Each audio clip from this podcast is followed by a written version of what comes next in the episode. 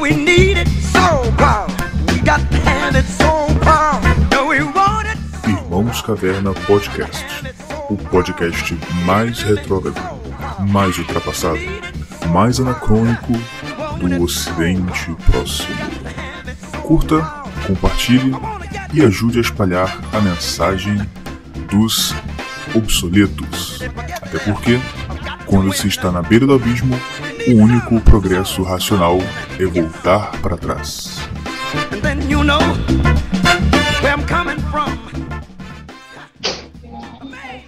Muito bem. Voltemos para o nosso. Voltamos não, cheguemos. Não, voltamos, pô. A gente tá voltando. É a segunda temporada do Irmãos Caverna, você não sabe. É mesmo? Segunda? É claro, falando, a gente começou a ano gente tá contando tempo, não sabia que a gente tava contando temporada. Não, é porque no, no, no Anchor você tem que botar season e, e episódio, né? Ah, Aí eu falei, ah, então quando começa 2020 é a segunda temporada. Mas vamos lá. Estamos de volta e a gente hoje vai conversar. O nosso convidado de hoje é o André Assi Barreto, o professor de filosofia, mestre, ba- bacharel em filosofia, editor da Armada e de outra editora que eu esqueci o nome, mas ele vai lembrar. É um cara que sabe tudo e mais um pouco de Estados Unidos e também de outros assuntos internacionais. E a gente vai falar então de eleições americanas. Será que o Trump vai ganhar? Sim, com certeza ou sem dúvida? eu, eu- eu, eu tô- eu vou deixar falar isso com ele, mas eu tava pensando aqui, cara. Eu, eu acho que não tem, sei lá, cara. Porque antiga- na outra eleição você tinha até a Hillary, né? Pra dizer, ah, não pode. Agora, sei lá, nem sei quem tá concorrendo. Não é não? pior que eu também não sei não. É, eu Mas normalmente. Eu tava vindo pra cá, eu tava vindo pra cá gravar e eu- a Débora falou, ah, vocês vão gravar o quê? A eleição americana. Eu falei, Quem que tá concorrendo? Eu não sei. Só tem o Trump lá. Mas então, começando o ano, né? A gente começando o ano aqui no podcast agora. Como é que vocês foram aí de festas? Vocês aí. Festa. Eu vim pra mim, Ah. né? Como sempre. Cara, É, a uma festa. Eu, a Natal com você e ano novo eu passei com o Diego, então. Passou mim, contigo, não? É. Ah, é, né? Não, aqui, pô, a gente passou aqui em casa. é. Tá certo. E perspectiva Tranquilo, normal. 2020. É. 2020 é. 2020 começou com o pé esquerdo, né, cara? Não, Ah, pra mim é. Desculpa, pode falar. Não, assim, Não, pode falar. general, generalizadamente. Generalizadamente. É. É, mas o. Cara, 2000, assim, mas começo de ano geralmente tem essas tragédias. Não é, é estranho, né? Mas. É. Mas Não, sei lá, aqui cara, eu é tô, né? tô na expectativa aí. Vocês Tô na vendo na expectativa. expectativa. Eu tô na expectativa, mas eu acho que vai ser. É. É fácil, porque o ano 2019 foi brabo. Então o de 2020 é fácil ganhar dele. Ah, É, né? expectativa aí O de ficar rico. é a expectativa baixa, né? É, expectativa baixa e comparação horrível. Exatamente. Você tem um ano, um ano que passou horroroso, mas expectativa baixa é o segredo do sucesso. Segredo do sucesso. acontece É maravilha. Então, né? Mas é isso aí. Gente, olha só. Nós temos alguns assuntos para tratar hoje, né? Assuntos importantes. Por exemplo, o parkour de Taubaté. Ah, não, é horrível o negócio. Eu até falei com o Yuri também. Cara, mas Meu é Deus do céu. cara ali. Cara, é. Primeira coisa.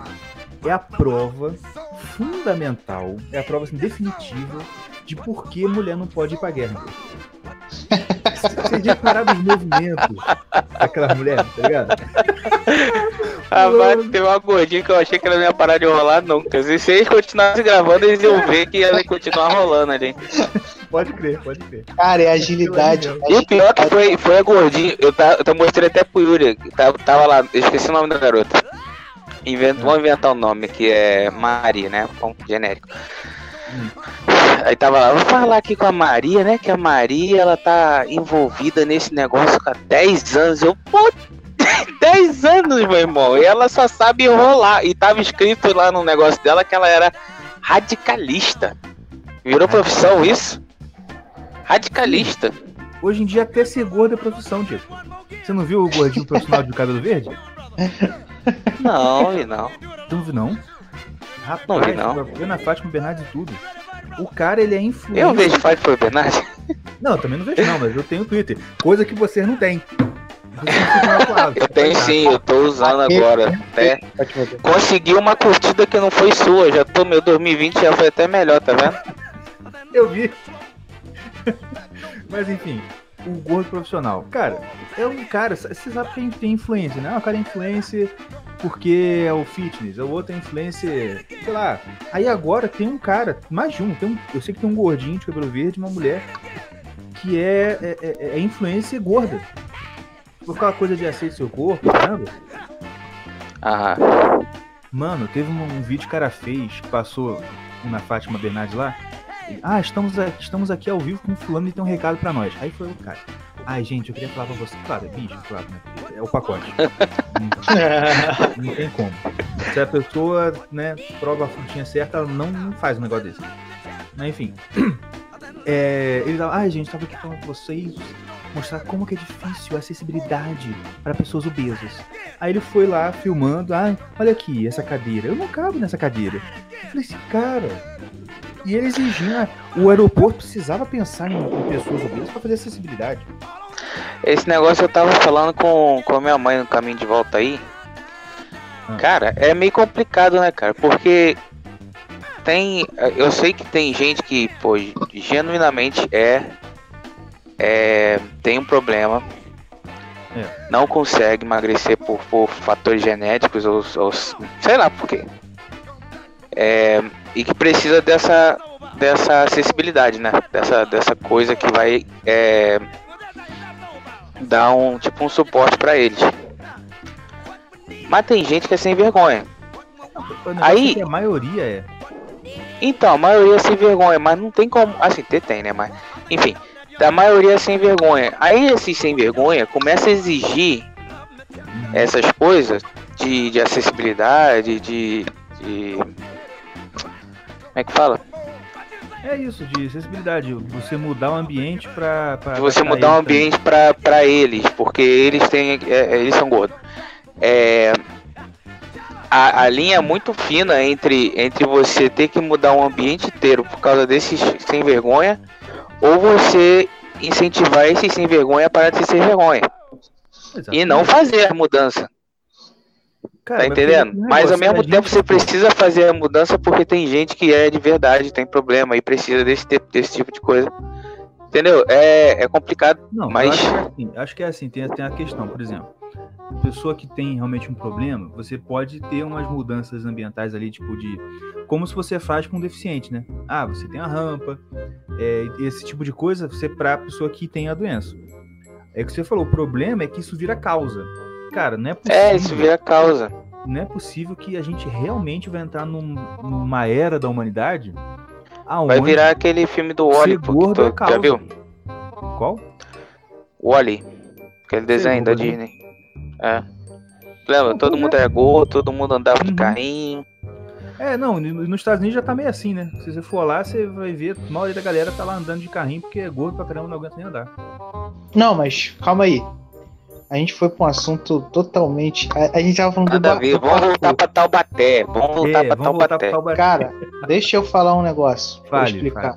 Ah, Cara, parkour foi inventado pra você se locomover rápido pelo lugar que tu não consegue aquilo define a definição do, do, do, do Do negócio. Do contrário do parkour. Cara, mulher, era mais fácil ela descer andando. Entendeu? Desce andando a parada e você vai ir muito mais rápido que você tá fazendo. Você vai chegar lá mais rápido. É isso que serve o parkour. É pra você ir mais rápido no lugar que você não consegue ir tão rápido. É. Cara, você tá igual a lesma. Cara, lento demais, lento, lento. Aí você vai Cara, enrolar. os pulinhos, os pulinhos que ela dava na escada, você viu? Poft, poft, poft. Caraca, cara. Pô, irmão, cara, vai andando. Pô, Não é fogo, né? Mas é Pô, aí veio aquele né? maluco também, eu acho que parecia até um personal trainer, eu sei lá o que, ele tava fazendo lá, Uhum. explicando que parkour pode ser feito por mulheres e homens, que não sei o que, vamos. É aquele, aquele papo, né? Aí veio uma menina de, de lá, tu tava fazendo lá um negócio também, ah, aqui você não vê muita, muitas meninas fazendo parkour, né? Porque Uhum. é um estereotipo, estamos né? vendo por Coisa que eu falei, pomba, quem foi que inventou essa bosta? Foi uma mulher? Não foi. Foi um candango bigodudo que resolveu subir um prédio na mão. E Viu o bicho filme do subiu, Chan, virou esporte. Acabou. né? É, Viu o ué. filme do Jack Chan antigo lá, eu vou fazer isso aí. Aí foi e fez. E outra coisa, esse Bo- é, é aquele negócio, assim, elas fazer daquele jeito é a maior prova de que realmente não é pra mulher É. ali. É uma Mas é. comédia, né, cara? Enfim. Enfim, mas mulheres ouvintes do nosso podcast, por favor, faça parkour. Faça parkour, faça o que você quiser da sua vida, minha filha. Faz, faz. Mas depois que você não fizer flexão com o joelho no chão. Caramba! Se você fazer flexão sem o joelho, não pode fazer parkour, cara. Parkour, você tem que aguentar o teu corpo na mão. Caraca, mulher tu quer inventar umas coisas, cara? Fica na tua cozinha lavando louça. sacanagem, sacanagem. Giovanni bateu aí que eu vi. Giovanni, dá um soco aí. Não, lavando louça lá.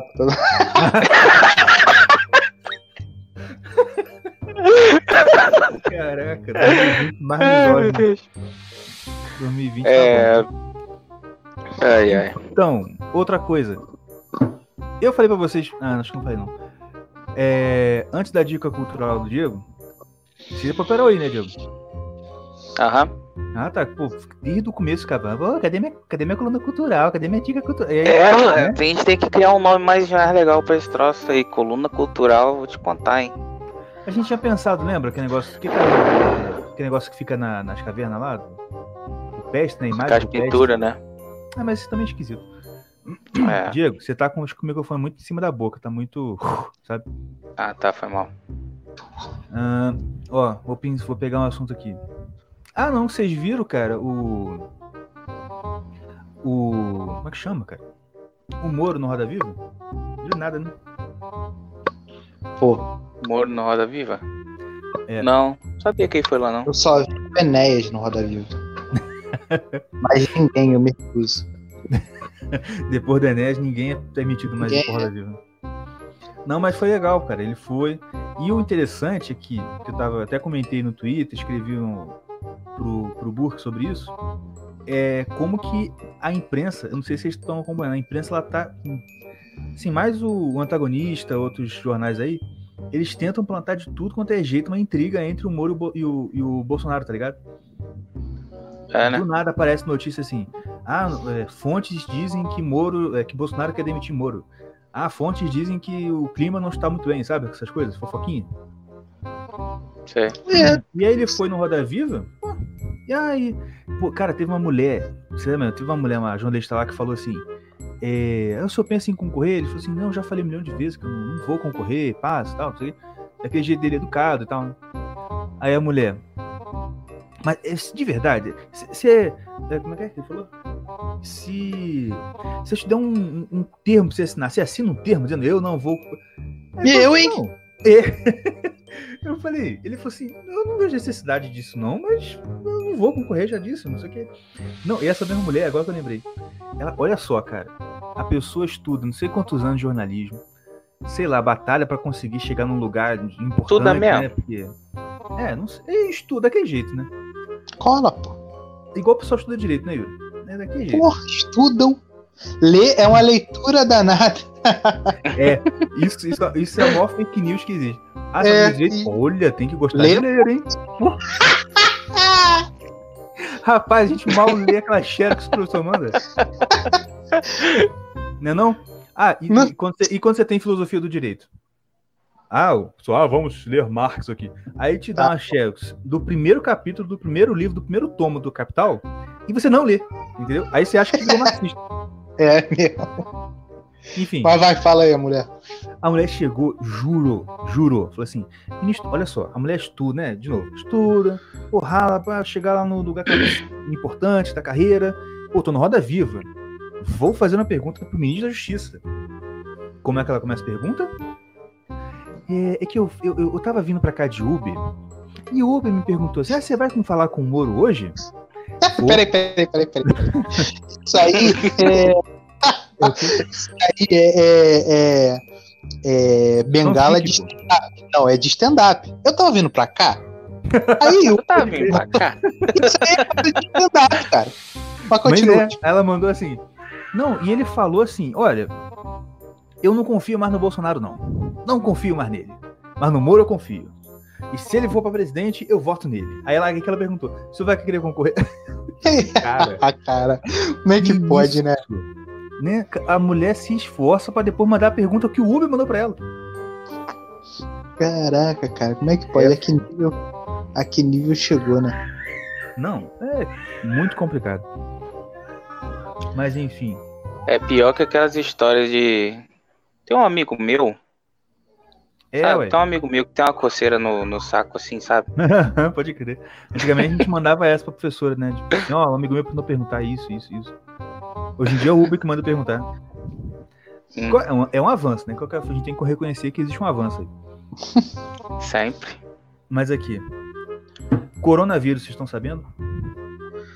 Cara, É, eu eu, fiquei sabendo dessa parada, mas É eu, não tô, verdade. eu não tô ligado muito nisso aí, não. Eu sei que Ah. na China tá dando um monte de problema, né? Ah, É verdade. Até uma pessoa aqui com isso. é verdade que um, que um pessoal lá na China é. Sopa de Como- morcego. Mentira, é sério Sopa de mesmo? morcego, é. Eu falei É, com o Yuri. não? Caraca, que povo casca grossa, cara. Não, é porco mesmo. Não, ele. Cara, cara, não, não, olha só, eu vi um vídeo aí, um maluco, ele pega um sapo num pote, tá ligado? Morde a boca Pega do sapo, a parte de cima da boca do sapo, tá Ah, ligado? sabe. Morde a parte de cima da boca e arranca assim que o bicho abre no meio. E fica o coração pulsando assim, ele pega o coração e chupa e pega e come o coração do bicho, cara. Vivo, o Pô, coração isso aí é um nível acima do, dos cavernas, cara. Isso aí é Não. muita brabeza. É, E outra coisa, eu tava pensando, olha só, olha a tese. É, Vocês sabem, você viu lá, né, que o coronavírus tá lá no pessoal, eles estão comendo sopa de morcego. Você percebe a simbologia nisso aí? Mas não. Então, sopa de morcego, tá ligado? O morcego o Batman. Então, essa sopa de morcego é um recado, tá ligado? Que estão mandando. Então, esse é o coronavírus. Coronga vi- Eu tava querendo fazer essa piada o dia inteiro, não tava vendo como fazer. Mas eu acho que eu tive sucesso. Tá aí, Yuri? Desculpa, foi mal. É a melhor piada do ano, cara. Ah, que isso. Pô, perdeu, agora já era. e Não dá pra. Não vai ter graça. novo, não. Não conta, não. É, não Eu conta não, não conta não. Já não teve da primeira, né? Agora a segunda não vai ter mesmo. Pois é. Enfim. Cara, mas esse coronavírus tá, tá sinistro mesmo, cara.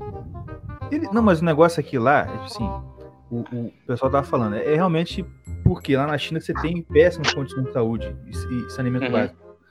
E aí, tem até um alguém que compartilhou aqui no Twitter, eu achei maneiro, que compartilhou um texto em inglês lá, que quando a China espirra, o mundo inteiro pega resfriado, entendeu?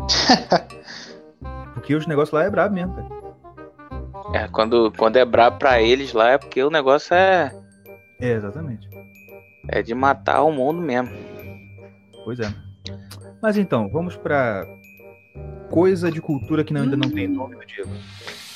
É, vamos falar de uma coisa é, Elevada, interessante, elevada, ao próximo nível, transcendental. transcendental da sua alma. Enfim, tem um filme, já que a gente tá. Eu, eu tava pensando na- no tema de hoje, né? Que vai ser as eleições lá dos Estados Unidos. Eu lembrei de um filme que eu vi um tempo atrás, vi até no. Não, foi no avião, não. Foi, foi, um- foi um tempo atrás que eu vi. Foi. É um filme que chama Vice. Com o. É. Uhum. Alexandre? Não. É Não? com Christoph. Rapaz, esqueci o nome dele. O Batman, esqueci o nome dele. Christopher Nolan. Christian Bale. Ah, não. Christian Bale. É Bale. Bale. É, ele faz o, o vice-presidente na época do George Bush. Filho. Ah, legal. É muito interessante. Vale a pena Não. ver. É meio assim, é meio. é, não é um filme de ação, né? Se você não quiser, se você tá querendo ver um filme de ação, não é isso não. É um filme de política. Uhum. E mostra meio que o, o background do, daquela época do Bush filho, mas só um pouquinho. Tem. Assim, acho que o filme vai. Se eu me lembro bem, o filme vai até o. O atentado. Das Torres Gêmeas. tá ligado? É. Do, do Pentágono, aquele negócio todo. Uhum. Vai até lá. Mas é muito bom. É como que o cara. É, da onde o cara veio, todo mundo ficou meio assim, né? Na época, porque ninguém conhecia ele, mas ele. Entendeu? É uma parada maneira. Ah, maneiro, pô. Show. Tem, não tem muito a ver, assim, não é sobre os Estados Unidos, mas um também que eu gostei, que eu, a gente viu, eu vi contigo lá na, quando você tava aqui, né? O. Do Churchill, A Hora Mais Escura. Quer dizer, A hora mais escura, não. o Destino, de, uma... o É? Destino de uma Nação. Destino de uma nação. Gostou? Muito bom o filme também. Bom, né, cara? Muito bom. É, isso aí. É. Com, como é que é o nome dele mesmo? Esqueci. É, o Gary Oldman. Gary Oldman. Pô, ele fez muito bem, cara. Eu achei muito maneiro. Muito bem. Aquele cara é muito bom, né, cara? Muito. É meio difícil achar um filme que esses caras, quando os caras já são muito bons, que Que não fica não bom. foi bom. É. Só para explicar, a nossa entrevista é sobre eleições americanas. Só que antes da gente começar a entrar no assunto, a gente teve um papo que eu achei bem interessante sobre educação, doutrinação, que eu preferi não tirar da edição e deixar aí para vocês ouvirem. Tá certo? Até porque se tudo der certo, eu vou chamar o André para conversar especificamente sobre isso no outro momento. Então, fiquem aí com essa parte da entrevista que tinha sido em off, mas que eu vou deixar aqui aberta para a gente conversar sobre o assunto educação. Falou? Aquele abraço, gente. Mas assim, uma- algo que me irrita profundamente é, é, por exemplo, ano passado, que eu citei também na thread, mas ano passado, nessa mesma reunião de planejamento, teve uma discussão gigantesca sobre se os alunos deveriam. O que, que é melhor para os alunos na aprendizagem, sentar em fileira ou sentar em círculo?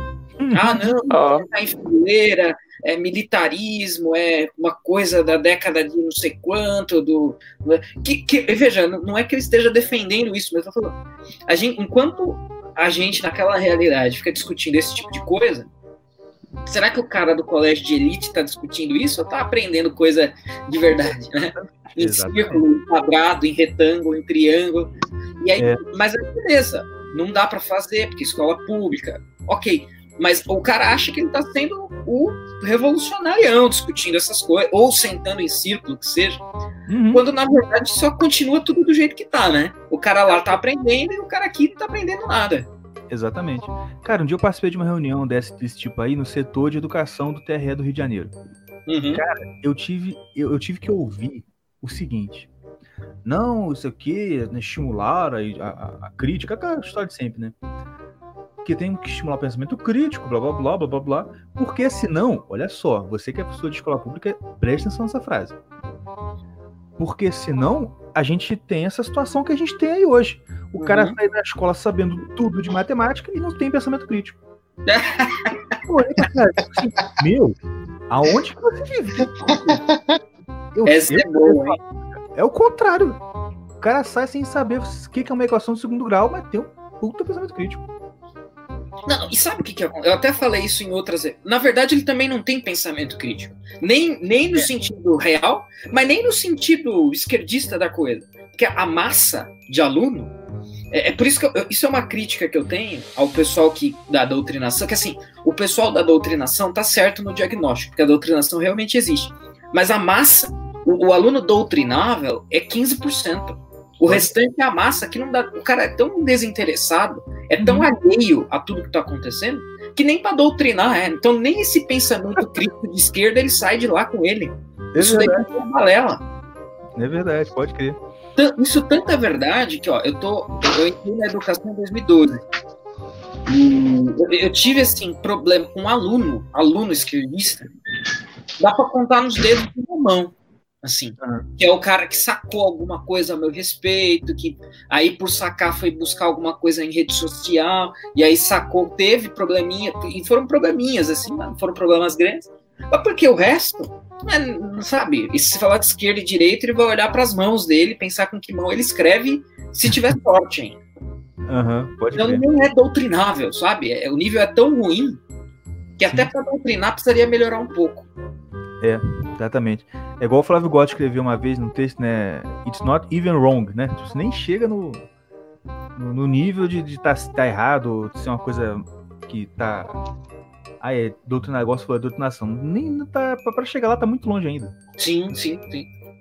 Eu, eu não fico falando muito isso, pontuando muito isso, porque senão fica parecendo crítica ao pessoal do Escola Sem Partido. Muitos são meus amigos, eu gosto e tal. Fico- parece que você está falando que eles estão batendo num moinho de vento, né? Não é bem isso. É, mas É, é, mas é uma realidade também, né? é só olhar para os resultados do PISA, né? Os caras não assim, em nível geral, o aluno brasileiro ele não sabe fazer conta, ele não sabe interpretar texto, e ele, e obviamente que o resultado em ciência como um todo é, é pífio, porque se você não sabe interpretar texto e não sabe é, é, fazer cálculo, então ciência para você vai ser um grande mistério, né? Exatamente. Assim como vai ser um grande mistério se você for falar lá, não, porque a escola de Frankfurt tem razão, porque a criticidade kantiana. Isso daí também vai ser uh, grego para ele, né? Perfeito. arcaico. Enfim, a, a gente vai falar um dia ainda sobre, sobre educação também, que eu acho muito interessante falar sobre isso com você, pelo fato de você ser professor de escola pública, né? Então é, é legal ter uma visão de quem tá lá dentro, né? isso, é- isso é bem interessante. Sim, sim. Vamos- É Vamos perfeito. ao nosso assunto principal, que são as eleições americanas. Aham. Vinheta, por favor.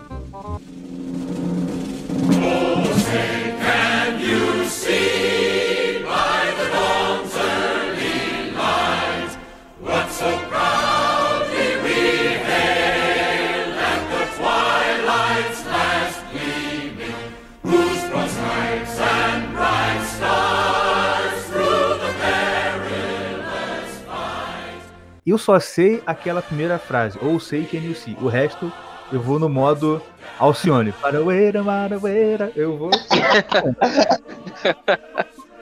Mas o André tá aqui hoje para falar com a gente sobre as eleições americanas. E a gente tem aqui um guiazinho, né? Só pra gente guiar a nossa conversa um pouco.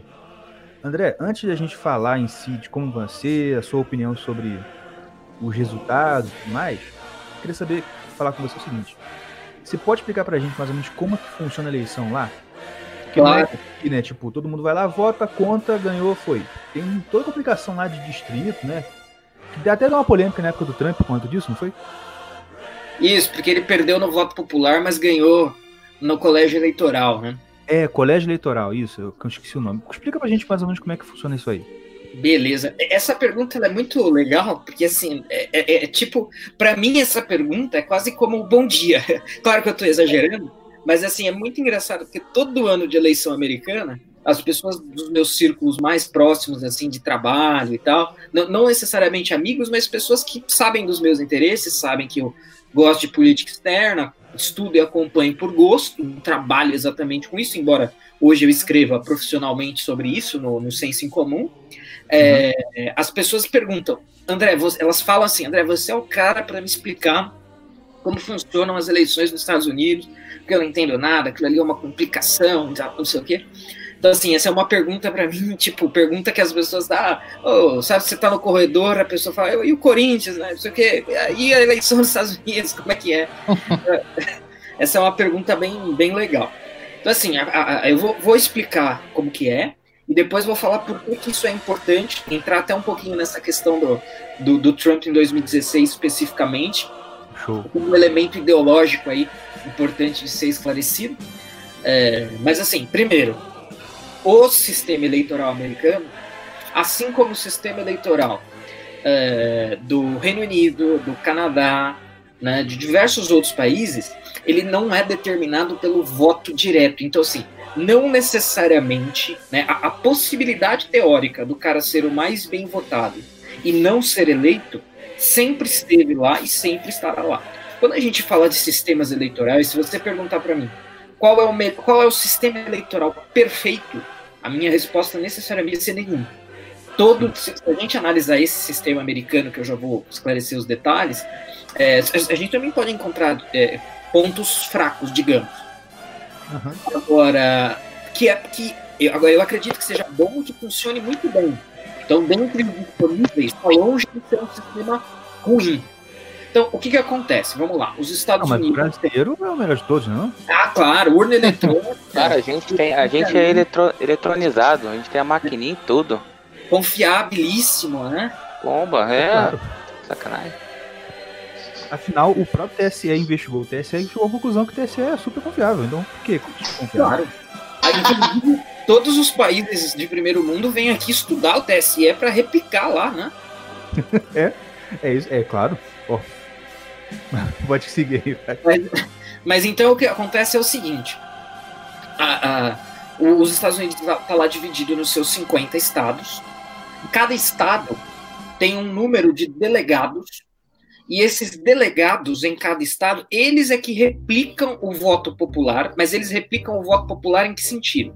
Então, no estado X, na, no Texas, é, o, o, candidato mais votado foi o Donald Trump. Então, todos os 38 delegados do Texas replicam esse voto no Donald Trump, então o Donald Trump ganhou 38 delegados. Né? E, e aí, esse, esses, os delegados de cada estado, que totalizam 538, né? então nos Estados Unidos há um total de 538 delegados, divididos, de uma, divididos por estado, conforme a quantidade de pessoas nos estados, eles, uhum. eles replicam o voto na maioria, exceto, é, exceto no Nebraska e no Maine, né, onde existe a possibilidade de é, é, é, é metade dos delegados irem para um candidato e metade irem, irem para outro. Mas isso é exceção, isso não, e é detalhe, não é relevante porque a gente está falando aqui. Mas então, basicamente. Tem aquele negócio de fulano ganhou no estado tal, fulano perdeu no estado tal, não é isso? Por isso, exatamente. Por isso que é tão relevante essa coisa do, do quem ganhou em qual estado, porque aí tem os estados uhum. com mais delegados, menos delegados, e principalmente tem os swing states, né? Porque aí você tem os estados que sempre votam nos democratas, os estados que sempre votam nos republicanos, e mais importante, você tem os estados que variam de eleição para eleição. Então, Ohio, Flórida, Flórida nem tanto, mas Ohio, por exemplo, é um desses marcos, né? É, o pessoal fala que quem ganha em Ohio ganha a eleição como um todo, porque é um desses estados que, onde a balança pende, o, o candidato ganha, né? Uhum. Então, e aí, basicamente é isso. Existem 538 delegados, divididos de maneira proporcional conforme a população de cada estado. E quem conseguir lá os 270 votos, uh, que é mais ou menos a metade, né? É são de 538, 270 seria 540, ou seja, quem consegue aí metade dos delegados é eleito. E o que, que acontece? Uh, por que que, então, qual que é a tensão aí com o voto popular, né? É, muitas vezes, na soma total, o cara pode ter mais votos, como foi o caso da Hillary Clinton em relação ao Donald Trump em 2016, mas como se o Donald Trump ganhou em mais estados estratégicos, ou seja, com maior número de delegados, ele acabou levando a fatura. E alguém pode. Eu lembro muito que na época eu já estava. Nessa época eu já estava falando disso há bastante tempo. Mas a Lúcia Guimarães, que é jornalista da Globo, logo que o Trump ganhou, ela começou a publicar uma série de textos falando o colégio eleitoral tem que ser abolido, o colégio eleitoral é uma classe de vida. Aquela coisa assim, né? É, o brasileiro querendo ensinar o americano como faz democracia, né? Mas claro. é, é é, e aí eu falei, mas isso você defende, ou até alguém defender que saia do modelo colégio eleitoral e vá para o modelo uh, voto popular, ok, isso eu acho que é razoável. Agora, do jeito que o pessoal que odeia o Trump defendeu naquele momento, é mais ou menos como você defender assim, tipo, eu acabei de perder uma partida de xadrez e eu falar assim, não, a regra do xadrez não é que você ganha quando você captura o meu rei, é quando você captura o rei e tem cinco peças a mais que, que eu. Só assim, você quer mudar a regra do jogo no meio do jogo. Por que, que não defendeu isso antes? Defender isso depois é só choro de perdedor, né? Com certeza.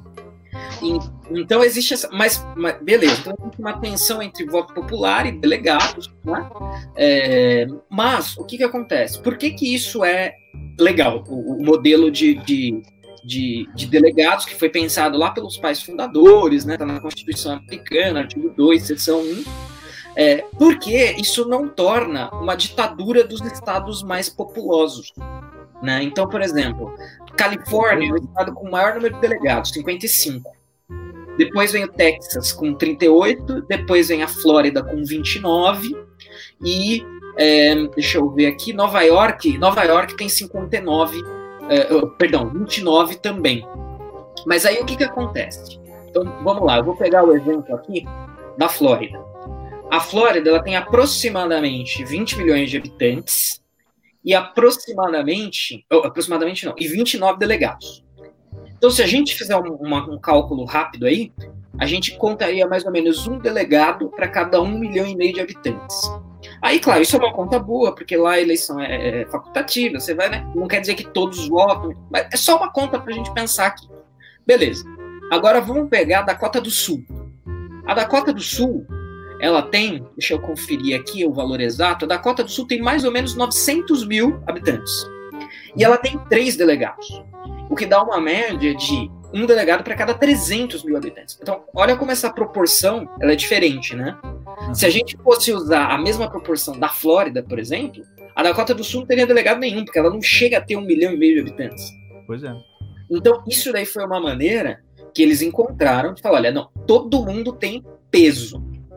E se você precisa de um total uh, uh, de, de 270 delegados, três delegados não vai ser determinante, mas também não é desprezível.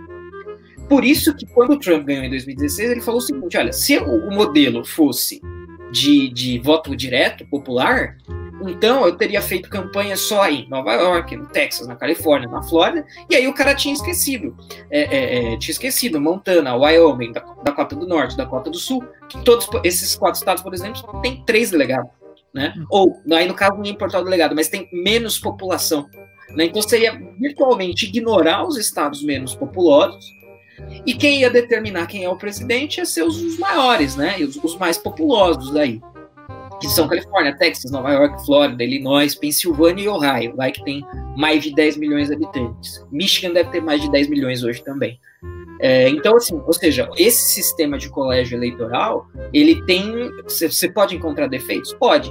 Mas esse aspecto de justiça não pode ser ignorado. Então é meio confuso na hora de entender e tal. Como assim esse negócio de delegado? Como, então, assim, é, winner takes all, né? Então, se você tiver é, 37,4% e, e o outro tem 37%, você leva todos os delegados nos estados.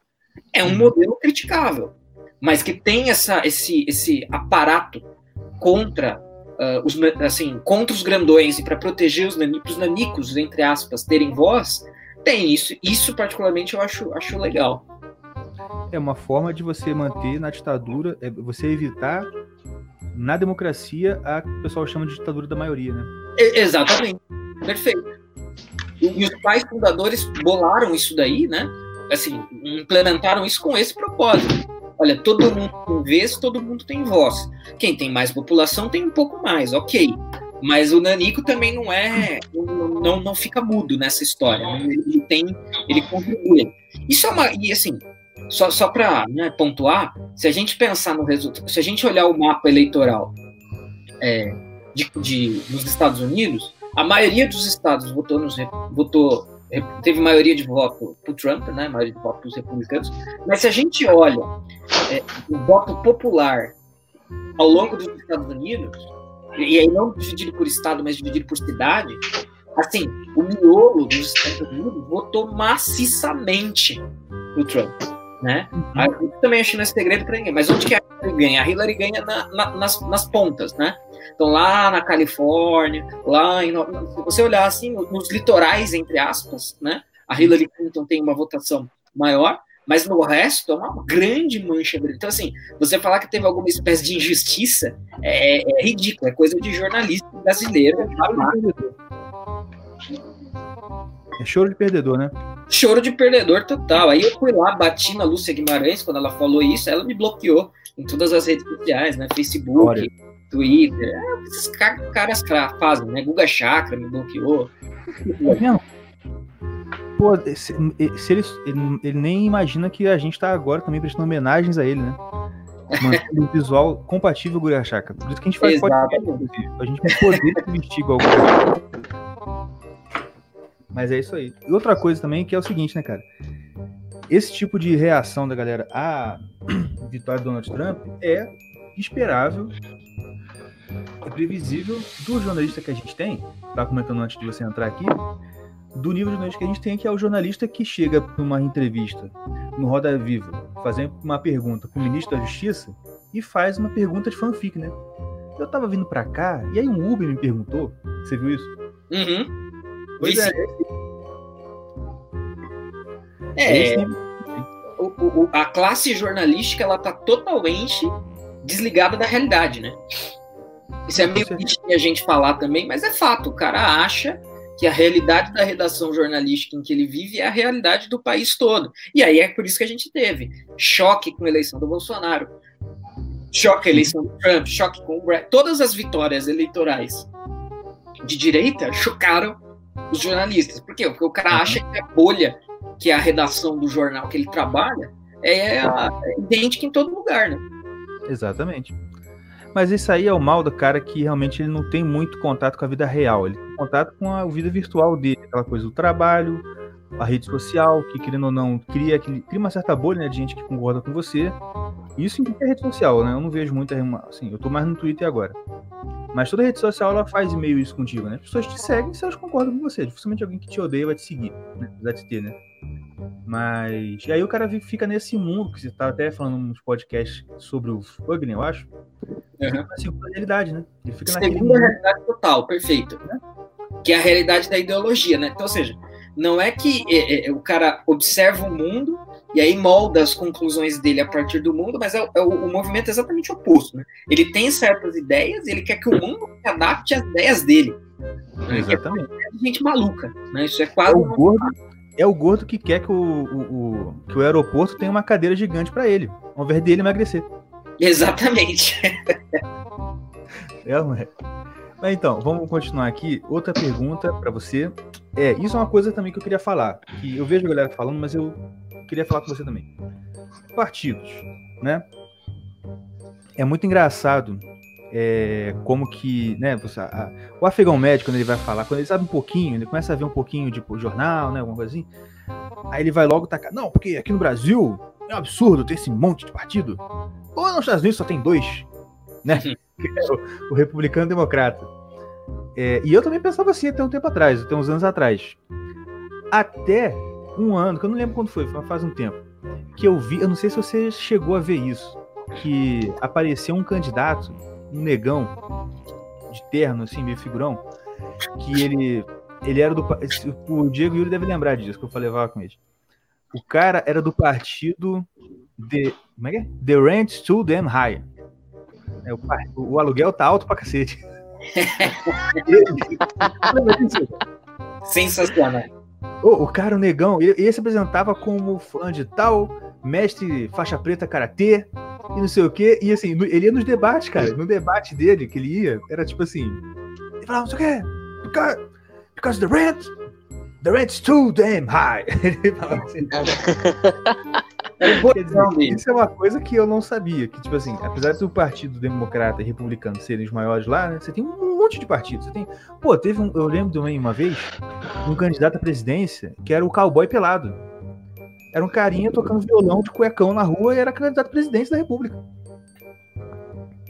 Fala pra gente um pouquinho sobre como é que funciona ali os partidos lá nos Estados Unidos, pra gente entender um pouco mais. Então, na verdade, essa, essas pessoas têm essa ilusão de que só existe os, os republicanos e os democratas, né, o Partido Republicano e o Partido Democrata, porque eles são predominantes, né? É, que é uma das críticas que muitas vezes, do mesmo jeito que aqui a gente fala que tem partido demais, lá eles falam que a, a, política é muito determinada pelo bipartidarismo, não porque só existam dois partidos, mas porque apenas dois partidos praticamente conseguem chegar ao poder uhum. nas grandes instâncias, que aí sim é o partido republicano e democrata. Agora, além dessas figuras pitorescas aí, existe partido libertário, que o, jo, o John McAfee foi candidato à presidência pelo Partido Libertário na, nas últimas eleições também. Existe uhum. Partido Verde, eu tenho uma historinha engraçada do Partido Verde para contar nessa resposta. Oh, tem Partido Verde lá? Tem. Oh, sabia não. Tem Partido Verde na Inglaterra também, pô. Não, mas na Inglaterra o Partido Verde é relevante, né? É, pô. relevante assim, de leve, claro, né? É, é, tem, e, tem, e tem outra é coisa, candidaturas independentes também, né? Nos Estados Unidos é muito comum isso, candidaturas independentes, em que o é. cara, ele é o seu próprio partido, né? É o caso do negão do aluguel, no caso. E, ele, era, assim, ele era o fundador e único membro do partido. O, o aluguel tá alto pra cacete. É, é, então, você tem, ou seja, você tem variedade política, sim, né? E inclusive partidária. Agora, por N razões, esses partidos menores, eles não, não conseguem alçar uma, uma relevância muito grande. Mas tá assim, desculpa, só, só, uma pergunta que me veio agora. Uhum. Ah, você, não, sei se, não sei se você sabe isso de cabeça, mas já teve algum presidente eleito que não fosse democrata ou republicano? Olha, de cabeça eu não sei dizer. Se teve, foi independente. É, não, não, diria que, que foi de algum outro partido, mas eu precisaria verificar aqui. Mas é, agora. Lista de presidentes. Vou dar uma olhadinha aqui ao vivo e aí eu vou, vou respondendo ao longo da. Beleza, da, tranquilo. Da, da, da, fala. Mas assim, a historinha que eu queria contar do Partido Verde, inclusive, ah, é. tem relação com a resposta anterior do, dos delegados e tudo mais, que é o seguinte: é, o Partido Verde em 2016 começou a falar, não, porque uh, uh, the elections are rigged, the elections are rigged, ou seja, que estava tendo maracutaia, né? Que também é uma coisa que eu acho engraçado que sempre se fala aqui, né? Não, porque nas eleições americanas tem maracutaia. Claro, na nossa não tem, é lá que tem maracutaia só. é verdade. Aí teve um estado que o Partido Verde conseguiu legalmente obter uma recontagem de votos. E eles falaram, não, porque o Donald Trump ganhou, mas tem coisa errada aí, tem coisa errada. Teve uma... Aí foram lá, recontaram os votos, aí o Trump teve seis votos a mais. Não, ou seja, fizeram um estado. E aí, claro, aí depois que eles fizeram isso, murchou, porque ficou ridículo. Claro. Então, é, é, é, é mas assim, serviu para ir. A coisa mais relevante do Partido Verde é, é, lá foi essa, foi, foi esse feito. O, o, que acho que, o que eu acho que é mais interessante, devido a esse bipartidarismo muito forte lá, é que você acaba tendo o quê? Então, no Brasil, devido a interesses e facilidades de se criar um partido, a gente acaba tendo 50, 60 partidos. Lá, o cara pensa o seguinte: olha, eu quero ter relevância política, só que eu sou de extrema esquerda. Se eu for para o Partido Comunista, minhas chances são zero. Então, o que, que eu faço? Eu vou para o Partido Democrata, que não é um partido em si mesmo comunista, mas é um partido mais para a esquerda do que para a direita hoje, Sim. E aí você acaba tendo isso dentro dos dois partidos, fileiras né, de variedades de matizes ideológicas dentro dos partidos. Né? Então, o Partido Democrata hoje pende muito, muito mais para a esquerda do que ele pendia na época do John Kennedy, por exemplo. Né, o John Kennedy é um candidato de centro-moderação, centro-direita, a gente poderia até dizer. Hoje a gente tem vários radicais aí. É, e dentro do Partido Republicano você também tem isso, que o cara é meio que vai um isentão, liberal, ele fala assim, eu para o Partido Libertário, Partido sei lá o quê, as minhas chances estão zero. Eu vou conseguir fazer um barulhinho e tal, mas eleitoralmente eu não vou conseguir nada. Aí ele vai para o Partido Republicano, aí isso forma, por exemplo, a fileira dos rinos, os Republicans in name only. O cara só é republicano no nome, ele está no Partido Republicano, mas ideologicamente ali ele não se identifica é, com os ideais um, republicanos, de fato, né? Sim. Conservadorismo, livre mercado, etc, etc. Então, o que a gente, ou seja, a gente é mais perto do que aqui, né?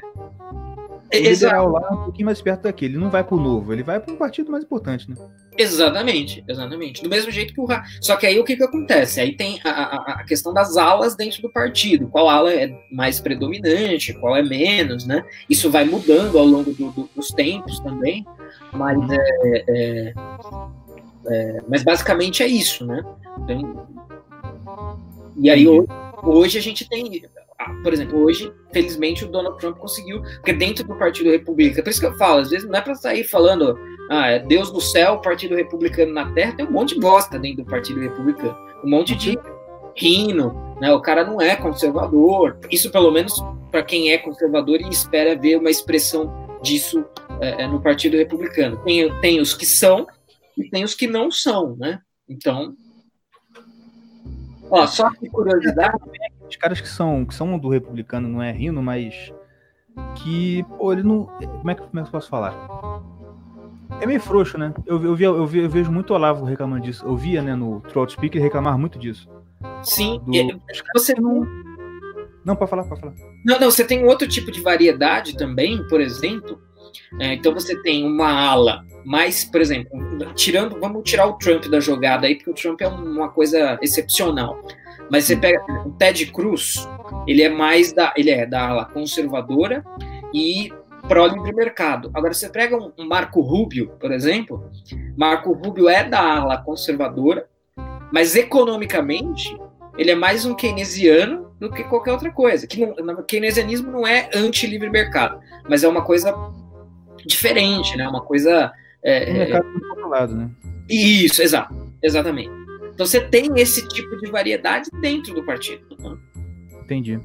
E, e, o que eu quero te perguntar dentro dessa pergunta também é o seguinte: é, dá para a gente pensar, fazer aquele, aquela básica, assim, republicano é direita, é o que a gente vê aqui com o Bonoro, é o que a gente vê aqui com a galera do Twitter, e o democrata é o esquerda, é o cara, né, é PT, é PSOL. Lá no, os, os democratas eles têm uma ala meio PSOL ou eles são mais PT, assim, mais, mais, mais tradicional, vamos dizer assim?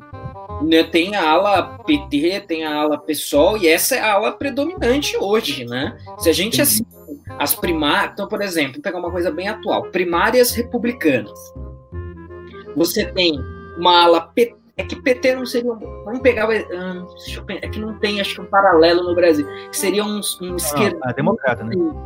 Um PSDB, vai. Você tem um PSDB, que é tipo Joe Biden, foi o vice do Obama. Você tem a Tulsi Gabbard, você tem a, a Klobuchar que são. Olha só, mas veja bem, para colocar em perspectiva para o pessoal que ouve. Uma proposta lá. Bernie Sanders. Bernie Sanders é a ala PSOL total, né?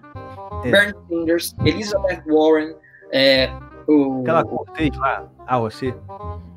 Ah, é, é, só que ela não é candidata à presidência, mas sim, é dessa ala aí, né? É, então, Cory Booker, enfim, diversos dos candidatos dos pré-candidatos a, a, democrata, candidato democrata, a ala PSOL existe, é predominante. Olha o tipo de proposta dos caras. Os caras querem não apenas criar um SUS versão americana, mas o nível de radicalismo é tão grande que esses Bernie Sanders, Elizabeth Warren, esses caras que são radicais, eles querem abolir a saúde privada. Que isso? É um negócio mais radical do que se pensa aqui no Brasil, porque aqui existe o SUS, que é um sistema socializado de medicina, mas existe a medicina privada também, né? O que vai diferenciar o acesso. Quem puder acessar a medicina privada vai, quem não puder vai acessar socializada. Esses caras são tão radicais, eles querem criar um SUS americano, financiado pelo Estado, óbvio, né?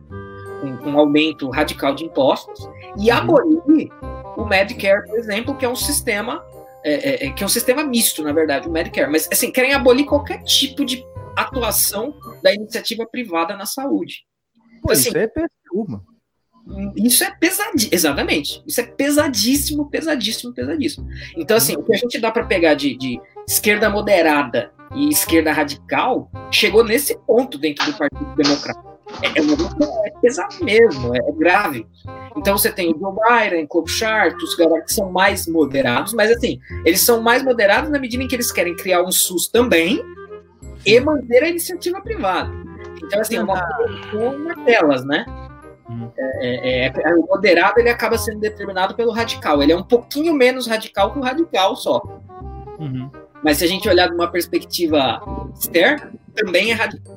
No contexto americano, Você propor isso também é radical, conforme teve toda a problemática lá da criação do Obamacare, que é basicamente criar um SUS é, americano. E, então a atual situação do Partido Democrata é essa, né? Os caras estão assim muito guinados para o radicalismo de esquerda. Né? Então assim, essa identificação, democratas são esquerda, republicanos são direita, ela não é tão simples, ela é razoável, mas ela não é tão simples por causa desses elementos que eu estou colocando. Então tem os caras mais social-democratas e tem os caras mais liderando o socialismo puro mesmo. E dentro do Partido Republicano, como eu disse na resposta anterior, você tem um negócio mais livre mercado radical. Você tem o Rand Paul, que é uma coisa mais libertária, que é o filho do Ron Paul. Você tem o Ted Cruz, que é conservador e livre, pró-livre mercado. Aí você tem o Marco Rubio, que é conservador nos costumes e mais keynesiano na economia. Então, essas variedades, elas estão dentro do, do partido. Então, assim, você, tem, você pode fazer essa identificação, republicana direita, democrata esquerda, com o devido cuidado de saber que tem essas nuances internas, né? Entendi. É por isso que o burro é o símbolo dos democratas lá, né? É, exatamente. Mas aqui, a Nancy Pelosi, ela tá em qual, qual espectro desses aí? Ah, a Nancy Pelosi é do time Bernie Sanders, é, Elizabeth Warren, é mais da ala radical mesmo, né? Que Ou a tem Hillary também. isso. A Hillary, por assim, a Hillary, é, a Hillary, Obama, esses caras, eles o berço deles de inserção no Partido Democrata, né? Não de formação, mas o berço deles de inserção no Partido Democrata é o- a inserção da moderação, da ala moderada. Uma vez que eles estejam lá, por ali questões de momento, de contexto, é que eles acabaram indo mais para o lado radical. Mas eles sempre quiseram se. O próprio Bill Clinton, né? O Bill Clinton, ele propôs diversas reformas é, liberais, né, programas liberais na economia. O Bill Clinton é um bom exemplo de neoliberal, né? Então, e aí que seria uma coisa assim, tem o Estado, o Estado está ali intervindo na economia, né, em momentos pontuais. Então é uma coisa mais moderada se a gente comparar com quase nada de Estado ou com muito Estado, por exemplo, para pegar essa questão do Estado.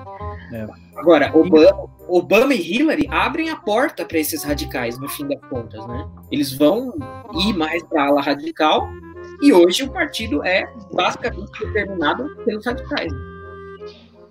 Certo. Engraçado como que você vê, a imagem do Bill Clinton é muito mais pendendo de uma coisa conservadora ou moderada, não conservadora politicamente, mas mais moderada.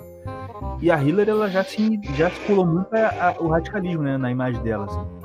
Sim, sim. A, a Hillary Tanto que quando você fala, você nem, você- nossa, realmente, são casados, né? Tipo assim, parece assim, muito diferentes, né?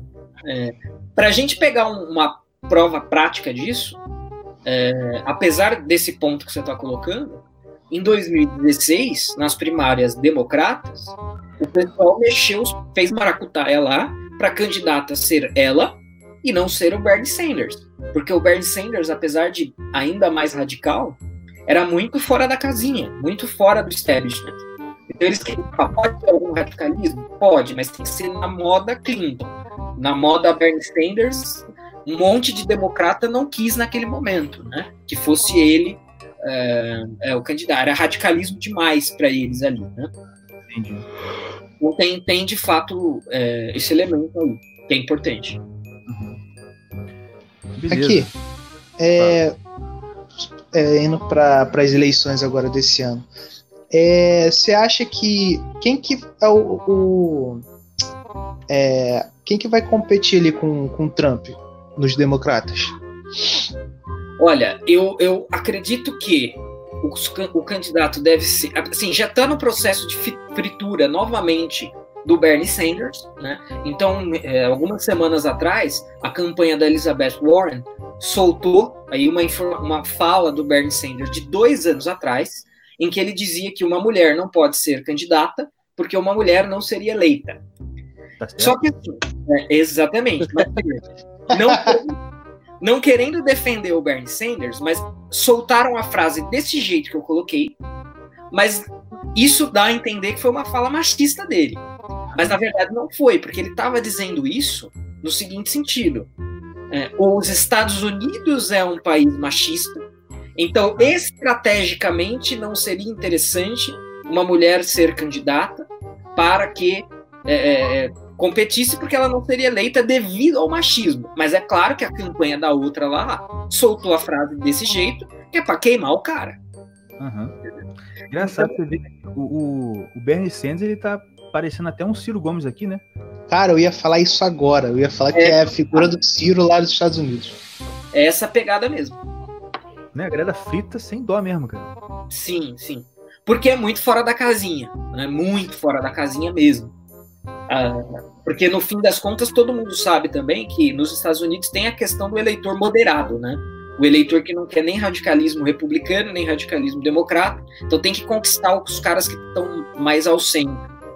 É, por isso que eu acho que, na minha opinião, os candidatos serão ou Joe, Biden, ou Bernie Sanders, ou Elizabeth Warren. Mas aí que tá. Aí a gente, aí a gente tem esse dilema do ultra-radicalismo do Sanders e da Warren e a, a leve moderação de um Joe, Joe Biden.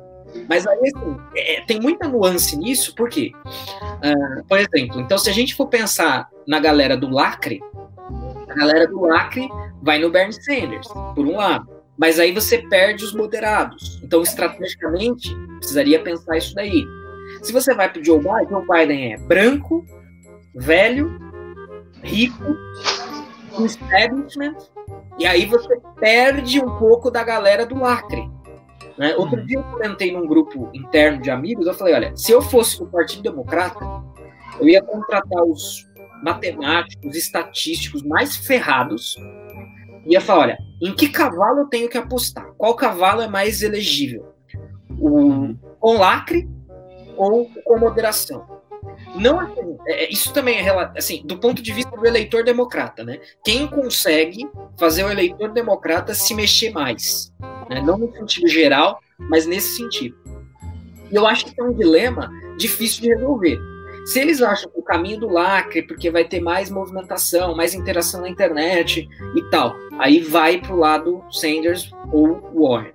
Se o negócio não, a gente só vai ganhar se for para o caminho da moderação, aí vai para o Biden eu acredito que na, na, hora do vamos ver mesmo, vai ser o Biden. Se eu tivesse que apostar, eu apostaria nisso porque vai ter um movimento mais ou menos parecido que teve em 2016. Fritaram o Sanders para ser a Clinton.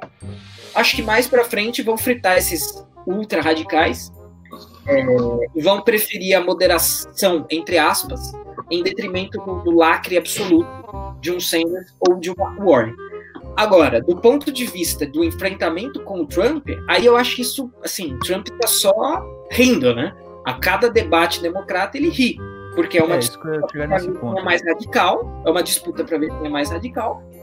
A economia tá bombando, e aí, pela economia estar bombando, eu acho que esse dilema que eu propus, ele é um dilema de uma ótica democrata, mas de uma ótica geral, o americano comum não vai estar tá nem aí com lacre. Ele vai pensar o seguinte: eu estou com dinheiro no bolso. Então, se eu estou com dinheiro no bolso, eu quero que isso continue. Se ele fala besteira, não fala besteira, escreve muito no Twitter, não escreve. Isso daí, para o eleitor padrão, o eleitor comum, vai ser indiferente. Ele vai pensar no, muito no aspecto econômico e vai pautar o seu voto nisso. Então, aí seja Biden, seja outro, acho que o Trump leva. É exatamente o que eu ia perguntar. Quais seriam as chances do Trump? Porque, o que você falou, a economia bombando. É, desemprego no, no menor, na, nas menores taxas né, históricas, parece. E aí o, cara ainda vai e me explode a cabeça do, do maior líder do terrorismo mundial. Mano, não, tem como não. Outra coisa, está com aprovação na faixa dos 50%, no geral. Uhum. Né? Entre os republicanos é 95%. Então, 95% dos republicanos aprovam a administração Trump. 50% das pessoas em geral aprovam a administração Trump. Aí você pega isso num contexto do Partido Democrata com um dilema entre muito radical e levemente radical. É, economia bombando, desemprego nas menores séries históricas desde pós-segunda guerra. E, e minorias bombando na economia, salários aumentando em tempo real, é, todas as minorias estão menos desempregadas e o Trump já teve um desempenho melhor com as minorias em 2016 do que o Mitt Romney teve, por exemplo, em 2012. Então, assim, verdade. O, o, por exemplo, entre os negros, eu não vou lembrar o número agora, mas assim, o Mitt Romney teve 4% dos votos negros, o Trump teve 12%. Claro, 12 ainda é pouco, mas é o triplo do outro. É. Dentro desse contexto de melhora econômica, eu acho que isso daí assim, consegue chegar, sei lá, nos 18, 15, talvez, tranquilamente. Tranquilamente. E dos latinos, muito mais. Aí latino é de 20 para cima, beirando 30, porque o, o, latino é o cara que vê, é, principalmente o, o latino legal, né, que pode votar, ele vai falar, opa, é, eu quero, se eu cumprir as regras, eu quero que os outros cumpram também. Então, é essa ideia que muitas vezes a imprensa tem aqui, né? Ah, não, latino é contra o republicano, negro é contra o republicano. Não, meu. O latino cumpridor da lei, ele é super republicano, porque se ele cumpriu as regras, ele quer que os outros cumpram também, né? É, Exatamente. Então, assim, tem muita vantagem pro lado republicano barra Trump e muito dilema do lado democrata. Né? Então, isso, isso vai pesar muito também, na minha opinião, na hora, do, na hora das eleições gerais. Isso vai ter um peso considerável na escolha das pessoas. Sim. E, cara, é incrível como que realmente, se você parar para pensar, a, a, a, distância entre a militância e o objeto da militância, ela não é só aqui, lá também, né? Sim. Porque você vê, o, o, o objeto da militância são as minorias. E as minorias estão com o Trump, cara. Olha que, que, Você olha assim, você pensa assim, cara, é, é, é, esses caras trabalham com o quê, né, cara? É, só, é discurso mesmo, cara. É incrível. É, e assim. Um, eu acho que assim, isso já é, já foi verdade em 2016, quando o contexto ainda era outro, e agora ah, isso vai se acentuar. Em 2016 ainda estava bem tenso ainda, ele estava chegando e tudo. É, tinha muita coisa. A, a, a trombetinha, assim, para os caras fazerem uma narrativa de trombeta do apocalipse, nesse, agora em 2020, vai ser muito difícil. Em 2016 era tá, não, é, vai ter a oitava guerra mundial, a economia vai ser uma tragédia, vai ter o holocausto de minoria. Tal. Isso não vai colar agora.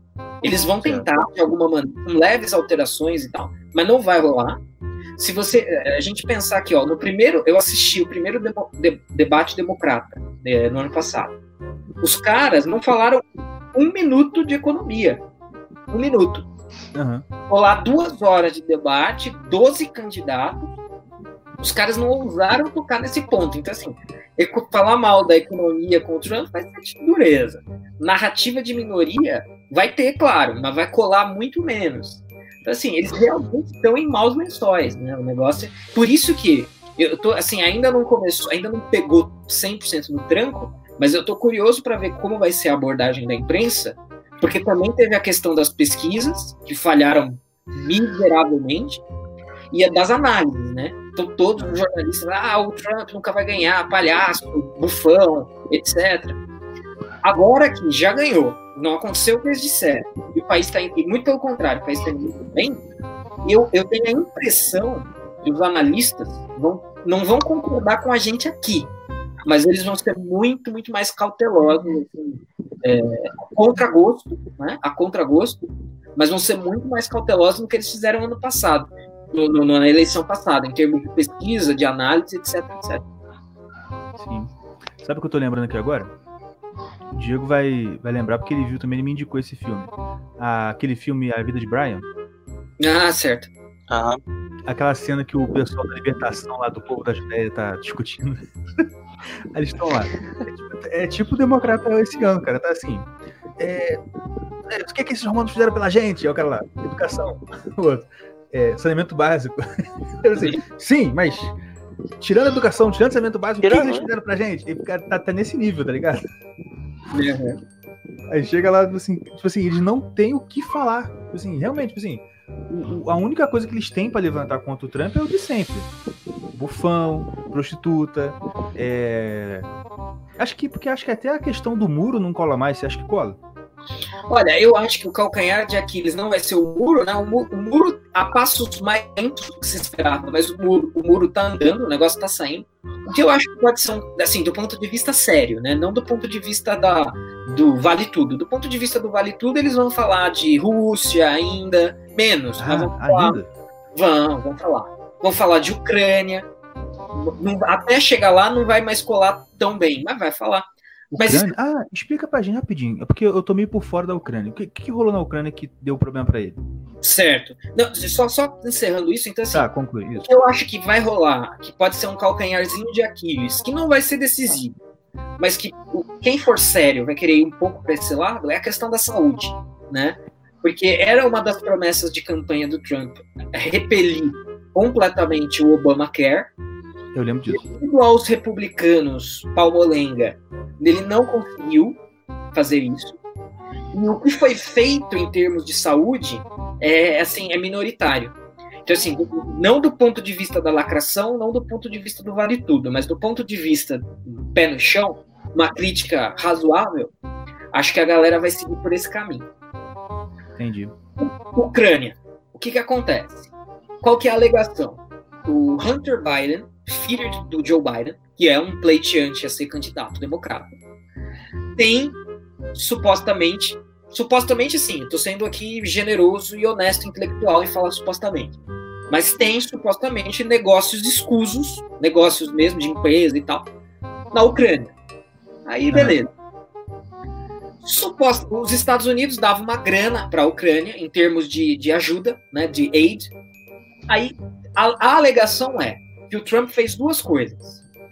Que o Trump falou, ligou para o presidente da Ucrânia e falou assim: Ó, meu querido, ou você manda informação aí sobre esses negócios do Hunter Biden, ou eu corto a grana da ajuda. Primeira acusação. E, segunda acusa... e a segunda acusação vem no bojo dessa, de que ele usou da sua condição de presidente, da sua força institucional, jurídica, etc., para colher favorecimento político, porque se ele consegue ferrar com o filho do oponente dele, ele tem louros políticos a colher disso daí. Então a acusação é de abuso de poder e má conduta no cargo, basicamente. Isso, isso é, de forma genérica, suficiente para se pleitear um impeachment. É isso que eu ia perguntar. Então, só que assim, a acusação é fraca. A acusação tanto é fraca que é óbvio que não se deu muito microfone, mas alguns democratas falaram. Isso daí é só, é, assim, é tipo é, é, última estratégia do desesperado, né? Sim. Depois que o negócio da Rússia, os caras ficaram lá dois anos com o negócio da Rússia. Russian collusion, teve a Rússia interviu, a Rússia interviu, a Rússia interviu. Criaram toda uma investigação legal, oficial. Aí o, o sujeito que conduziu a investigação divulgou um relatório, aí acho que deve fazer uns 10 meses, já um ano. Ó, não teve interferência relevante nas eleições de 2016 por parte da Rússia. Morreu o negócio da Rússia. Aí os caras falam, caramba, o nosso, a nossa galinha dos ovos de ouro morreu. Aí os caras tiveram que caçar alguma coisa e inventaram essa, ó, abuso de poder. É, abuso de poder é um negócio complicado, mas é muito genérico. É muito genérico para assim, para construir um caso forte em favor do impeachment. Uh, aí, e aí o que, que foi? O impeachment passou na, na Casa dos Deputados, né, na Câmara dos Deputados, porque a maioria lá no momento é democrata. Agora já está no Senado. No Senado a maioria é republicana. Não vai passar, não vai colar. Vão dizer que não vai passar, porque a maioria é republicana, não que a acusação não seja real. Sim. Mas é, é porque a acusação de fato é genérica, como de alguns uh, democratas chamaram atenção. Né? Alguns democratas falaram: olha, isso aí é bobagem, e por esse caminho aí você vai torrar energia, né? Numa, numa expectativa assim, vai que a gente consegue um, assassinar a reputação de leve ou totalmente com esse pedido de impeachment. Porque no fundo, no fundo, eles sabiam que não ia passar, que não ia dar certo. Então é todo um processo só para ter um desgaste. Né? É, o processo é tudo em nome do, do, desgaste político, porque no fundo, no fundo, todos eles sabem que, que isso não ia acontecer. Então, é mais ou menos isso. Né? Essa é a acusação, a acusação de abuso de poder, né?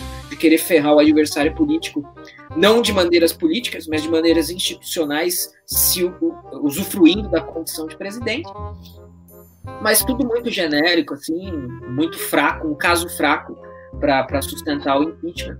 Acho que não, não vai dar nada, assim, em nenhum ponto de. que assim, impeachment não vai dar com certeza, mas nem esse efeito de desgaste, acho que, também não vai colar. Entendi.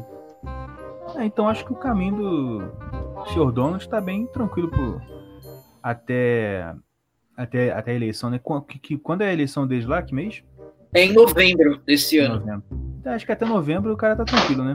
Pelo menos até agora, né? Não tem nada muito que se preocupar, não. Nada. O que eu tenho falado, assim, é que agora a gente já está em praticamente fevereiro de 2020.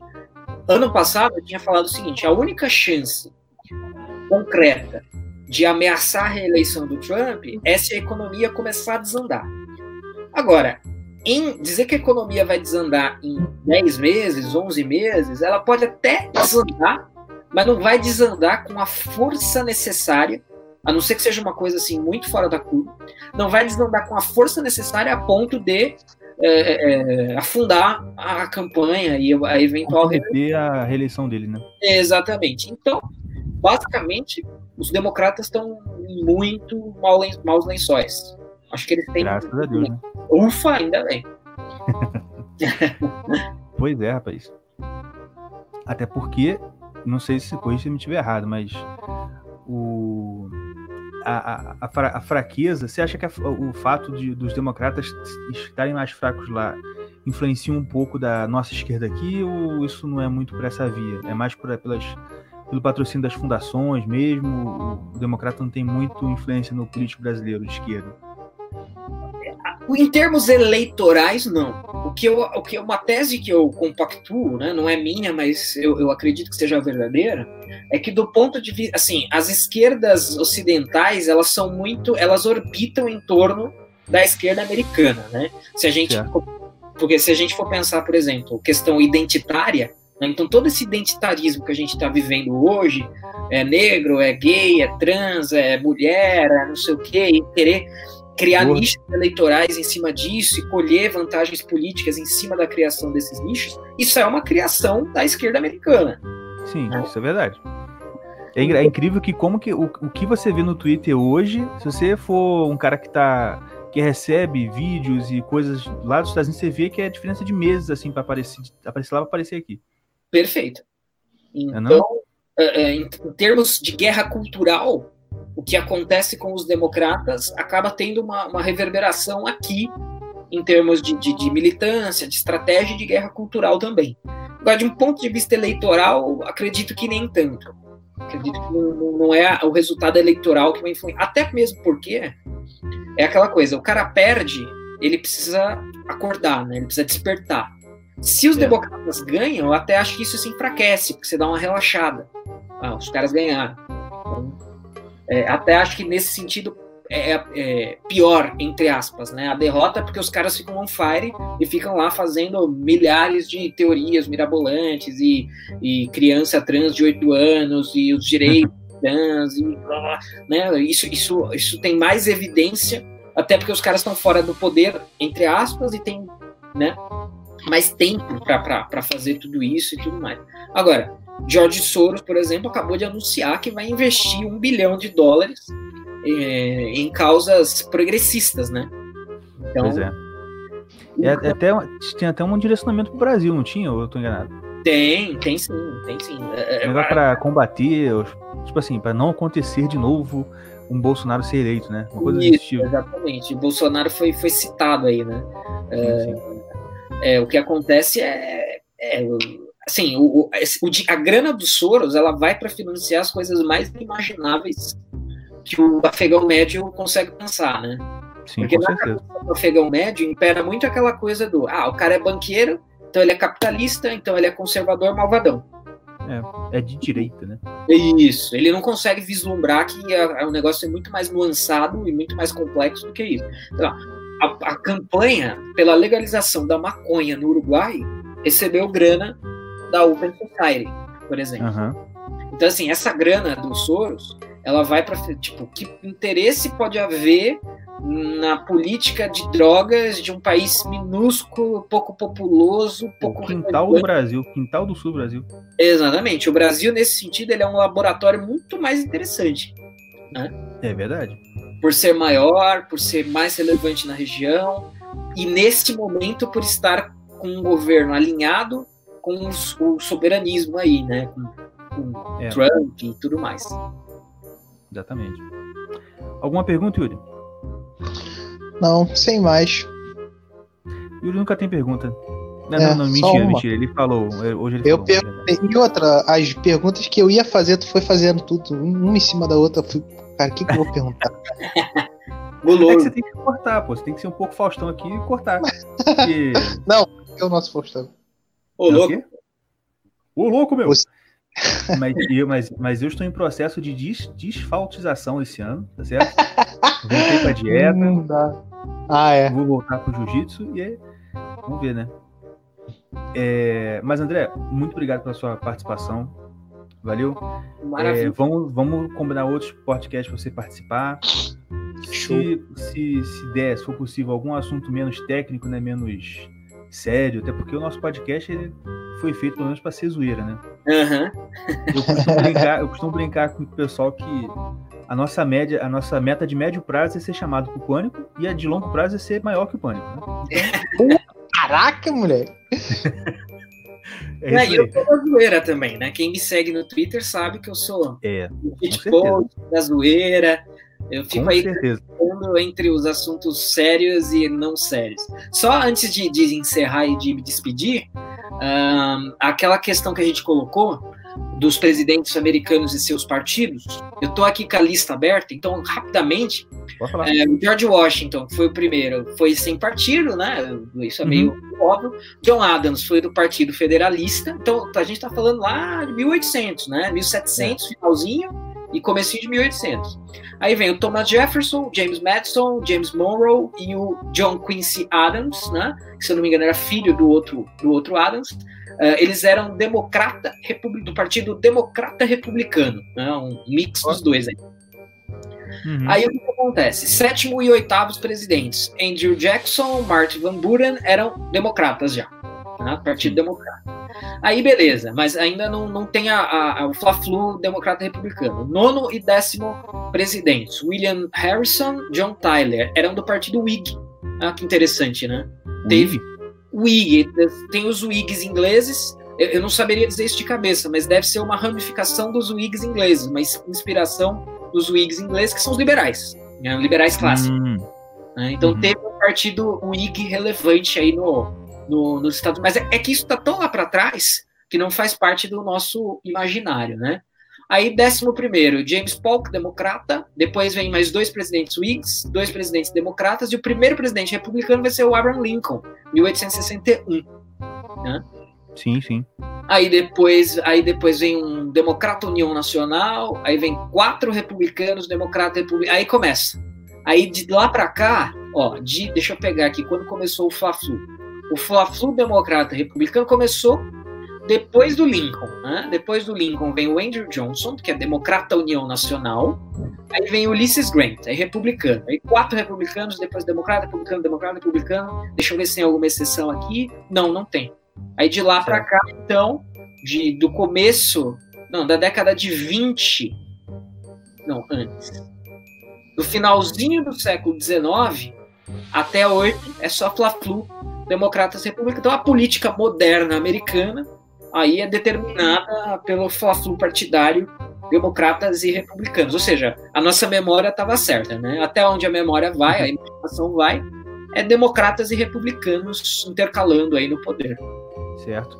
Outra pergunta que eu ia fazer para você, não sei o que eu queria fazer. Pode fazer que não tem mais nada. Ah, tá, tá bom. É assim, para alguém que tem ali, que saiba ler alguma coisa de inglês, ou até para quem não sabe e, e, tem aquela extensão do, do Google Chrome para traduzir, é, você indica algum site para a gente ficar mais por dentro da política americana? Porque por aqui não dá, né? Olha, tem alguns, tem alguns. É que assim, tem do, do ponto de vista. É que aí depende, assim. É, lá nos Estados lá tem muito, né? Não é igual aqui que é G1, Exato. Pá, pá, né? Lá tem pra caramba, né? E lá tem uma coisa que eu acho muito legal, que é assim, os veículos de mídia, eles não têm vergonha de admitir o seu posicionamento político. É, pode.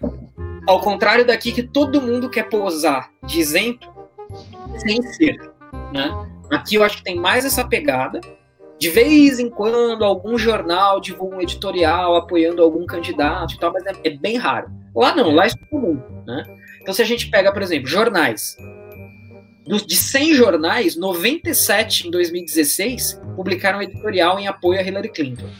Só três uh, falaram que não. É, TVs. Todas as TVs são de tendência esquerdista, exceto a Fox News.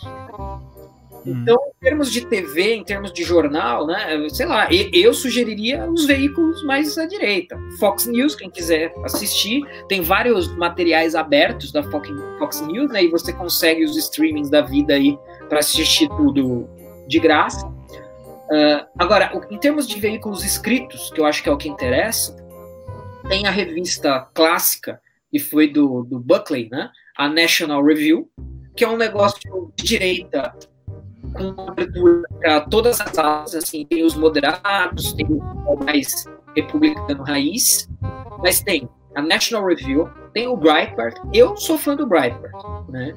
É, só que o Breitbart, dependendo de quem vê, vai falar, nossa, isso é extrema-direita conspiratória. Para mim é Alex bom. Jones, né? Alex É. Jones. Exatamente, vai, vai equivaler aí a Alex Jones. Mas tem Ah, né, me amarro no Alex Jones. National Review com uma pegada mais séria, é, assim, mais séria no sentido formal. É, o Breitbart no sentido mais de militância mesmo, de bater de frente, que é legal. O Breitbart é legal.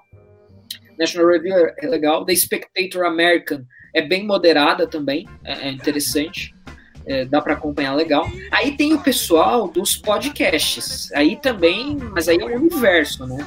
Tem o Daily Wire, que é do Ben Shapiro, que tem o podcast do Ben Shapiro, do Michael Knowles, do Andrew Clavin. Todos são Ah. muito bons. Eu ouço de vez em quando o Andrew, o Andrew Cleveland. Esse cara é muito bom. Esse cara Ele é, é assim, bom demais. ele é legal. O background dele, é, ele era do teatro, das artes. Sim, sim, sim. Então, assim, é muito legal. Não, eu me amarro nele que ele começa o programa fazendo uma. como se fosse uma reportagem, uma notícia. E no começo eu pensava que era sério o que ele tava falando. Entendeu? Aí só que ele fala, tipo assim, é, o fulano de tal disse, aspas. Mas é mó zoeira, tá ligado? E Aham. até eu entender que ele tava zoando, aí quando eu entendi, pô, que legal, fiquei, cara, que maneiro esse cara, como é que esse cara faz, cara. Ele, é- ele é muito bom. O Michael Knowles, dá, dá uma assistida e ouvida no Michael Knowles, que ele também é muito legal. Ele é bem, bem, Beleza, vou, vou ouvir. bem inteligente, assim. Então Você tem. indica a, a Prager University? Eu, eu vejo bastante coisa deles. Legal, a Prager é legal. É, A Prager é uma outra. Não é, não é jornalismo, mas é legal também para entender os temas gerais.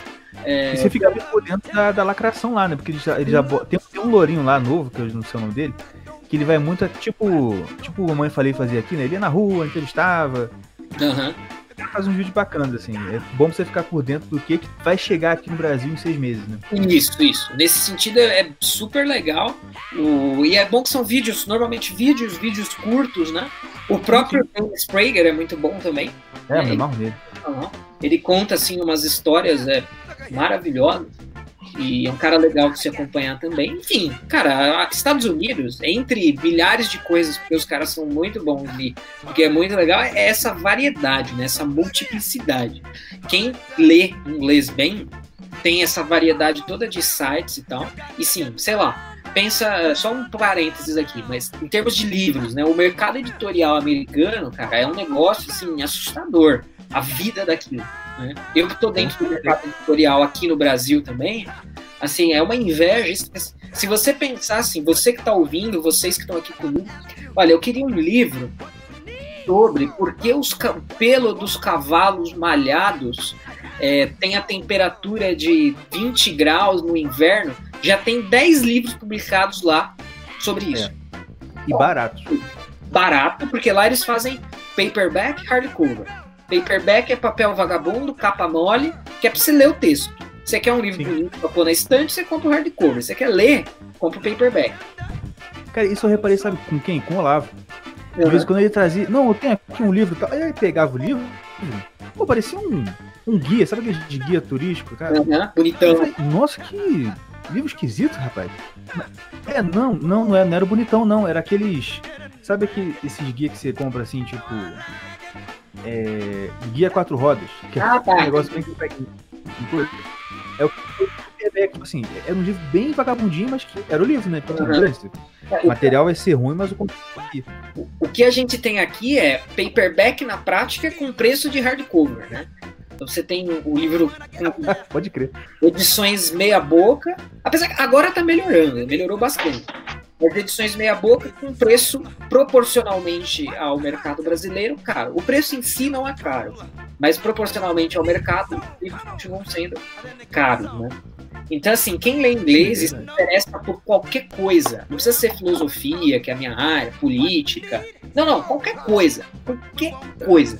Assim, é, quando eu tive esse choque na minha vida, eu comprei muito livro pela Amazon a- a- americana, né? E, e aí eu ficava lá horas e horas na busca. Caramba, tem esse livro sobre isso, esse assunto que eu pensei. É tudo, tudo, tudo. Assim, se abre um universo espetacular. Mas por quê? É um país com uma vida cultural muito, muito assim, recente, né? E outra coisa importante em termos de política é todo político tem livro publicado. Ah, mas não foi ele que escreveu. Dane-se. É porque escrever livro entra pra história. Isso tá lá para sempre o livro, né? Então, assim, todos esses candidatos aí, todos eles provavelmente têm pelo menos um livro. E aí o cara vira candidato principal, vai escrever outro livro. Né? Os livros do Donald Trump tem quatro, cinco livros. Não foi ele que escreveu aquilo, mas não importa. Não importa, não é esse o ponto. É a questão que a gente estava falando. É, a vida cultural é tão efervescente que se espera que tenha livros e tudo mais, e tem mesmo. Sim. Uma vez eu, eu não sei se eu, eu acho que eu li o, o- algum livro do Olá falando que. Acho que foi no mínimo, que diziam que nos, no- os políticos franceses é assim, você acusar um político francês, naquela época, né, antigamente, não hoje. Se acusar um político francês de, de, de corrupção, ele não ligava não, mas se dissesse que ele cometeu um erro de ortografia, ou de, aí ficava bravo. mas, cara, obrigado de novo pela sua participação, foi muito legal. Eu que agradeço. Deixa as suas redes sociais aí, pessoal, te seguir. Eu saber aí onde você Maravilha. trabalha, o que, que você faz. Então, eu queria agradecer o convite. É, estou aí à disposição para novas participações. Obrigado por convidarem. É, é sempre um prazer. E quem estiver ouvindo, puder e quiser seguir nas redes sociais, ouvir o podcast que eu faço com o Luciano Oliveira, que é o Oliver Talking, é, ler os meus textos no Senso em Comum, é, e em outros lugares também, em outras plataformas. Eu sou professor, professor de filosofia e história. Tenho o meu site pessoal, que é o andreacibarreto.org tá meio paradinho, mas também tem coisas que eu solto lá. E principalmente seguir no Twitter. Se você não quiser fazer nada disso, me siga no Twitter, que o Twitter é o que tá bombando no momento. Né? A minha arroba é a ASSI, A-S-S-I, Barreto. Então me, me segue lá que a gente vai interagir de uma forma bem legal. Maravilha. Cara, Abraço. de novo, obrigado, abraço pra vocês aí que estão ouvindo. Muito obrigado por terem dado essa sua maravilhosa audiência para o nosso programa. E a gente se vê na semana que vem. E não esqueci, eu esqueci, eu vou, eu vou falar isso no começo de novo, mas não esquecendo que agora nós estamos na Shockwave Radio. Então, você tá ouvindo esse podcast aí toda quarta-feira às 19 horas na Shockwave Radio com a participação ainda não está sendo ao vivo, né? A gente, vai, a gente ainda vai é, fazer isso acontecer. Pro terror do Yuri, né? Que não gosta de fazer coisa ao vivo. Mas é isso aí, gente. Chamar que eu participo no ao vivo, pode me chamar, hein? Tô, tô em todas. Show. Não, com, certeza. Show de bola. chamar. Eu Valeu, amo, gente. Então, baixem o aplicativo da Shockwave Radio, ouçam bastante aí, que tem umas músicas muito, uma- umas músicas muito boas. Música pra todos os gostos. Você tem de metal progressivo, aquela, aquele que o Joaquim Teixeira gosta, qual é dele? Eu esqueci, esse cantor aí, sabe, de. é, Ah, Amado Batista. Não, mais Brega. ainda que isso. Eu esqueci o nome Vaga, do cara. é, Fábio. Não é Brega? Nesse nível aí, nesse nível. é isso aí, gente. Um abraço, até semana que vem. Tchau, tchau. Abraço. Tchau, tchau.